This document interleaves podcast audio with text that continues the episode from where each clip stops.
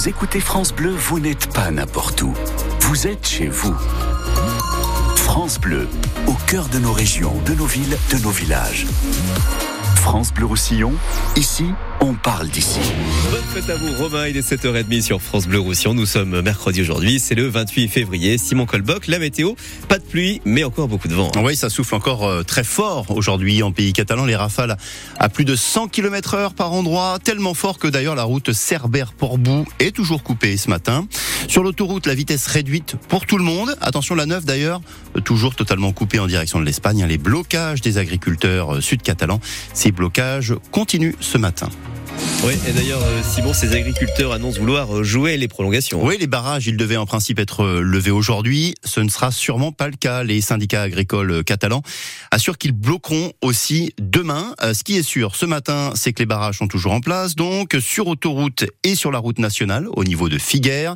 Du coup, chez nous, eh bien, la 9, comme hier, est ouverte seulement en direction du nord, en direction de Narbonne et de Montpellier, mais totalement fermée, donc dans l'autre sens, vers l'Espagne. Les barrages des agriculteurs catalans Toujours en place aussi en Haut-Val-Espire, au Col d'Ar, en Cerdagne également, à Puy-Cerda. Galère à la frontière, pas bon pour les affaires, tout ça notamment euh, pour les commerçants du Pertus. Écoutez, David, ce Catalan est salarié dans une boutique de cigarettes électroniques au Pertus.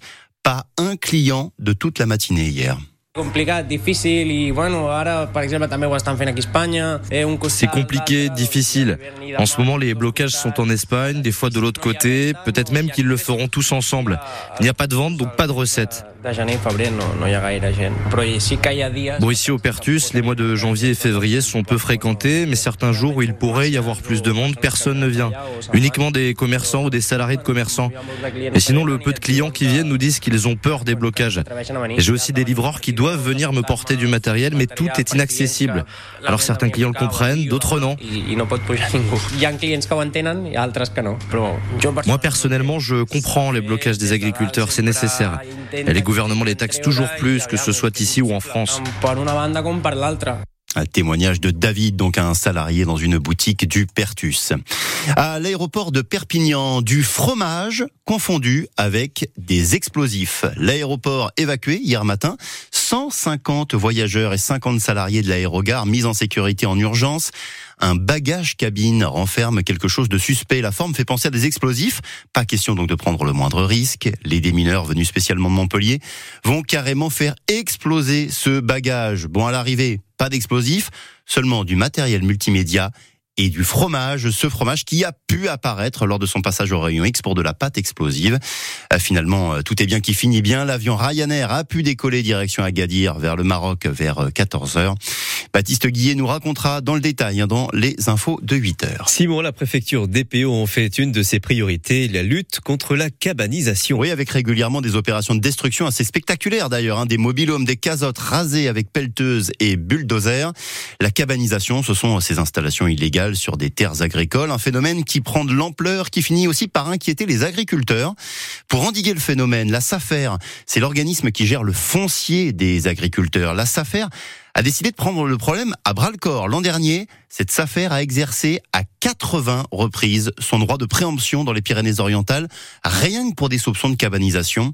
Le travail est immense, explique Denis Bassery, c'est le président de la SAFER 66. On a beaucoup de micro-parcellaires dans ce département aussi. Le, micro-parcellaire fait que le phénomène de cabanisation est plus intense. Les gens, ils possèdent beaucoup de, toutes petites parcelles de 1000, 2000, 3000 mètres carrés. Et souvent, dans les transmissions, dans les héritages, ils se retrouvent avec euh, des terres. Sauf que bon, euh, ils vendent ça, ils font des publicités mensongères. Ils disent, voilà, vend propriété agricole, avec forage, avec ci, avec là, vue sur ci, vue sur là. Bon, ça c'est c'est complètement euh, pas en phase avec les terres agricoles. C'est toute une source d'histoire. Et ça, ça se développe maintenant même sur les terres sur lesquelles il n'y avait pas du tout ce phénomène-là. Avant, le problème de cabanisation, on l'observait vraiment beaucoup en Salanque, beaucoup sur les communes du littoral. Là, aujourd'hui, on le voit dans les, dans les communes comme Bachas, comme Cals, comme Estagel, enfin, tout un tas de communes. Donc, euh, il faut qu'on indique rapidement ce fléau. Denis Bassery, président de la SAFER 66, et attention, hein, une personne reconnue coupable de cabanisation risque, dans les textes, jusqu'à 10 ans de prison.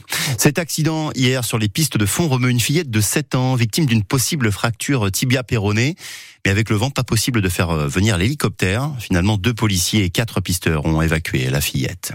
La carte scolaire dans les Pyrénées-Orientales, 34 fermetures de classes dans les écoles du département pour euh, la rentrée de septembre prochain. 34 fermetures de prévues et 26 ouvertures pour les syndicats enseignants. Le compte n'y est pas. Une manifestation est prévue cet après-midi à 14h. C'est prévu devant l'inspection euh, académique à Perpignan, donc. Le droit à l'IVG peut être bientôt dans la Constitution. Débat aujourd'hui au Sénat. L'un des principaux points d'achoppement, la clause de conscience des médecins qui refusent de pratiquer l'interruption volontaire de grossesse. Et puis le Canigou va-t-il rester classé grand site de France? Le prestigieux label est accordé à chaque fois pour 8 ans et là, il arrive à son terme. Le conseil départemental veut donc le renouveler. Pourquoi? Qu'est-ce que ça change vraiment d'être grand site de France? On pose ces questions à Aude Vives. Elle est notre invitée à 7h45 dans moins de 10 minutes maintenant. Aude Vives, c'est la vice-présidente du département en charge du tourisme.